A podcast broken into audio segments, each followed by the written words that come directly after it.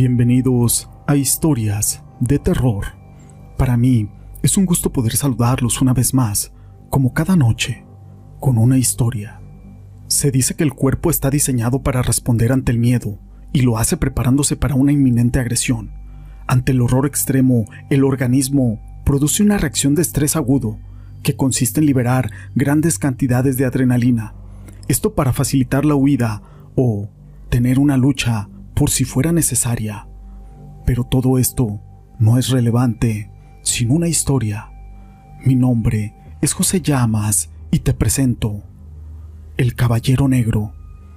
Este es un relato basado en un hecho real de Macaria, de Ciudad Madero, Tamaulipas, escrita por mi amigo Eclipse Rey de los Mares, a quien le mando un saludo.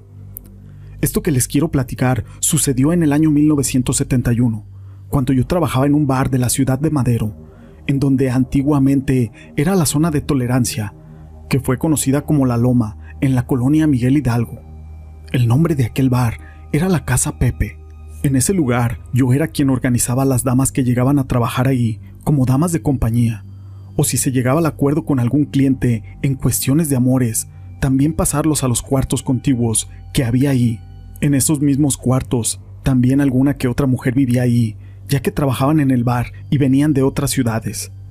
Ahí llegaban muchos caballeros, más los que trabajaban para Pemex y trabajos buenos, desde banqueros, gerentes, etc. Y esto pasaba porque aquel bar era el mejor de la zona. Así es, era el más elegante y tenía las mujeres más bellas de la época, que se dedicaban al oficio más antiguo del mundo. Entre las chicas llegó a trabajar una tabasqueña, de nombre Micaela. Ella era morena, alta, acinturada, de cadera grande y pelo largo ondulado, muy guapa, con algunos 25 años de edad, quien fue la sensación de todos los parroquianos que asistían ahí y quienes se disputaban la compañía de ella en esas mesas.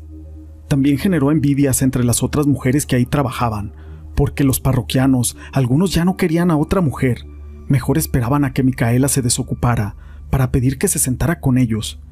Yo como era quien las movía, también empecé a llevar mi tajada, pues cobraba alguna comisión por sentarla en la mesa con quien más soltara dinero. Así fue como esta mujer en poco de un mes ya era la sensación del lugar y se empezó a cotizar por lo alto su compañía. Y más si querían algún otro servicio, solo los solventes de dinero podían darse ese lujo.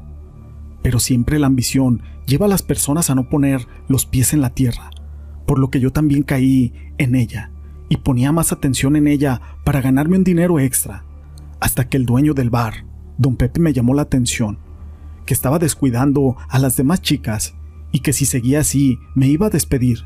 Así que me puse a trabajar como es, y a Micaela le di la misma atención que a las demás, pero ella se siguió con su estatus de que solo los pudientes pudieran estar con ella. De hecho, varias veces hubo algunas riñas al calor de las copas por ella, ya que algunos que pagaban se sentían dueños de ella y no podían ver que ella estuviera en otra mesa trabajando. Ella se alojaba en uno de los cuartos de atrás del bar. En muchas ocasiones le fui a tocar la puerta, ya que entraba a las 8 de la noche y eran las 9 y aún no llegaba, y don Pepe me llamaba la atención, pero como ella era la sensación del bar, esta impuntualidad se le pasaba. Cuando llegaba a quedar con algún cliente, me decía, estaré toda la noche con él en el cuarto, y pagaba por el servicio, así que el resto de la noche yo ya no sabía dónde estaba, y a mí se me aminoraba aquella presión de las otras chicas y de los parroquianos por ella. Un mes de diciembre, a mediados, recuerdo bien, era un viernes para ser exacto. Todo el mundo andaba como loco, ya que habían cobrado aguinaldos y el bar estaba lleno. Eran las nueve de la noche y ella no salía de su cuarto, así que le fui a tocar como a las nueve de la noche, y salió muy arreglada, con un vestido negro entallado y brillante, bien peinada y perfumada. Tenía unas medias negras y sus zapatillas, que la hacían lucir enorme. Yo le llegaba al hombro y me dijo, Mira, Macario, esta noche ganaré lo que he ganado en todo el tiempo que he estado aquí. Es más, hasta a ti te va a tocar una buena tajada, así que acomódame con un buen cliente. Yo solamente le contesté, Ándale, mujer, porque don Pepe ya está enojado. Ahorita vemos, no te preocupes. Entró al bar y todo el mundo quería su compañía, pero ella con su mano me decía que no. Quería uno, uno de buen porte y que derrochara el dinero como loco. Pasaron varias horas y nada. Ella no se podía acomodar con ningún cliente. Yo fui y le dije, te vas a quedar sin nada, mujer. Todas las chicas ya están acomodadas, menos tú. No me importa. Ahorita va a llegar uno bueno. Pasaban las 12 de la noche y el bar estaba a reventar. Todo el mundo estaba bailando, tomando las risas, fumando. Y yo cobrando mesas por las compañías de las chicas a todos los parroquianos. Cuando veo a Micaela en la barra, en compañía de un caballero que lucía un traje color negro, zapatos bicolor, elegante sombrero, bonitas esclavas de oro, anillos, así como unas cadenas de oro gruesas en el cuello. Pero con el humo no distinguía bien la cara de él, pero era de color blanco. Empezó la música y se apagaron las luces.